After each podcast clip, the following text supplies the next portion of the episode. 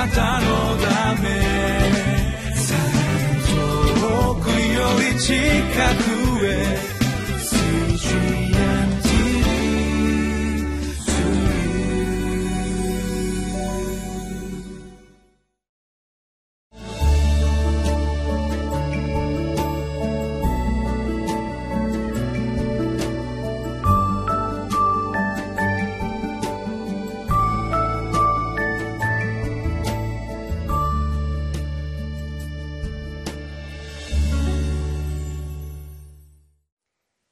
にちは。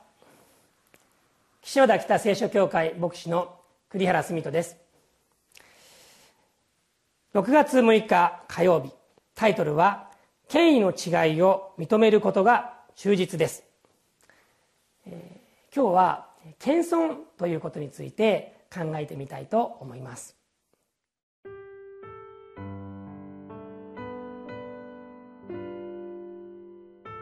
民数記十二章、一節から八節その時、ミリアムはアロンと一緒に、モーセがめとっていたクシュ人の女のことで彼を非難した。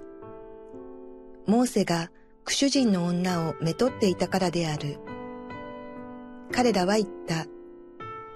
主はただモーセとだけ話されたのでしょうか。私たちとも話されたのではないでしょうか。主はこれを聞かれた。さて、モーセという人は、地上の誰にも勝って非常に謙遜であった。そこで、主は突然、モーセとアロンとミリアムに、あなた方三人は会見の天幕のところへ出よと言われたので、彼ら三人は出て行った。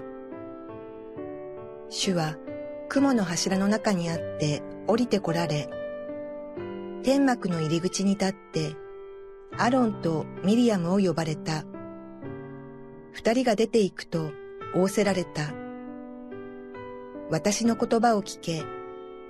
もし、あなた方の一人が預言者であるなら、主である私は、幻の中でそのものに私を知らせ、夢の中でそのものに語る。しかし、私のしもべモーセとはそうではない。彼は私の前科を通じて忠実なものである。彼とは私は口と口とで語り、明らかに語って謎で話すことはしない。彼はまた主の姿を仰ぎ見ている。なぜあなた方は私のしもべモーセを恐れずに避難するのか。一難去ってまた一難と言いますけれども、えー、今日のところはそういうところかなと思います、えー、前回までは、えー、肉が食べたい、えそしてマナしかないと言ってつぶやくために主がうずらを与えられた。最終的には主の懲らしめがあるわけなんですけれども、まあ、そういう解決を見ました。あるいはモーセが本当に孤独であった時に70人の長老たちに主がその霊を下されてそして同じ思いになって、主に従うそのような長老たち仲間が与えられたということを見てきました、えー、しかし今回はまた違ったというかもっと重たい事件が起こります。せっかく70人の長老同じ思いになって礼を受けて歩むそういう仲間たちが与えられたのに今度は自分の一番近いそういう人間から非難を受ける。モーセはそんな浮き目に遭います、えー、モーセを非難したのは一体誰でしょうか。それはミリアムとアロンです。モーセの姉さん兄さんです、えー、この2人が、えー、彼らもこのイスラエルの民のリーダーでした、モーセと一番近くにいてイスラエルをリードしていた、この人たちがモーセを非難したと書いてあります。2つのことがこの非難の中身でした。一つは何かというとモーセがめとっていたクシュ人の女。モーセが違法人をめとっていると言ってですね彼らは非難したんです。このように、えー、モーセは非難されましたけれども実はこれはその非難には当たらないということが分かります。なぜならばモーセは行った先の違法人をめとったのではなく一緒に旅をする違法人であっても主を信じるようになった従うようになったそういうこの苦主人の女をめとったと思われるからです。だからこの非難はまといてない。むしろ2番目の非難の方がこのミディアムとアロンの、えー、確信にあったと思います。主はただモーセとだけ話されたのでしょうか。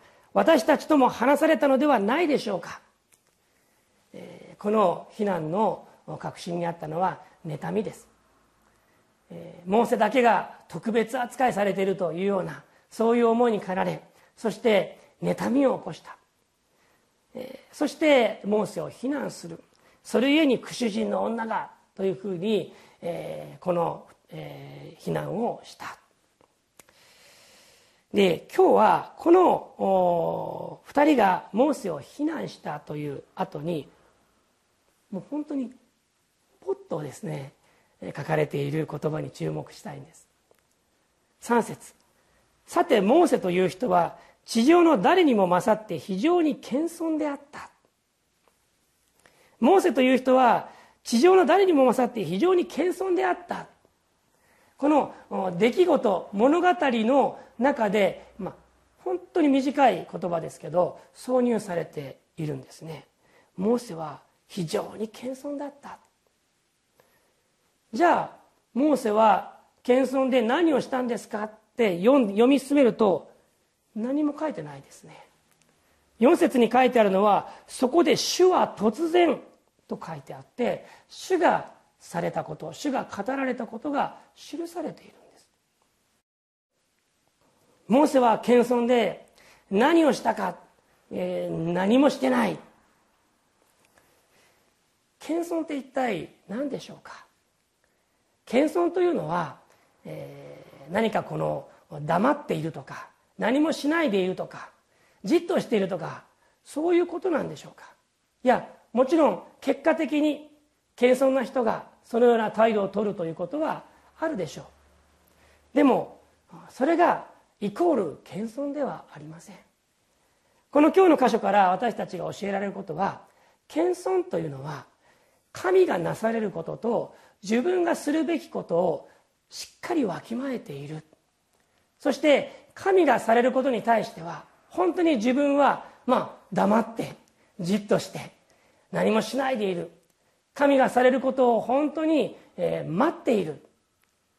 主に委ねるということが言えると思います。そして自分がすべきこと。自分が行うべきことはしっかりと責任を持ってしていく。これもまた謙遜の一側面。日本人はですね謙遜という言葉を聞くといや私には何もできませんよってそういうのをこう謙遜というふうに考えたりする節があります、まあ、それは謙虚というふうに言えるかもしれませんけれども聖書が言ってる謙遜ではありません。むしろ謙遜というのは自分のなすべきことをしっかりわきまえてでも神様がなされることは神がされるから。今自分は何もしないでじっとしておこう。主が動かれるのを待つ。だからここで、えー、この姉さんと兄さんに一番近いこの側近の人たちに非難された時にモーセは何も言わないで。そして主が語られること動かれることを待った。それがモーセという人は地上の誰にも勝って非常に謙遜であったということではないでしょうか。えー、どうですか？皆さん、えー、皆さんは謙遜ででしょうか？私は本当に謙遜だろうかと考えさせられます。自分のするべきこと神様がなされるべきこと。その一つ一つを本当によく思い巡らしながらそして神様に委ねつつ歩んでいきたいと思わされます。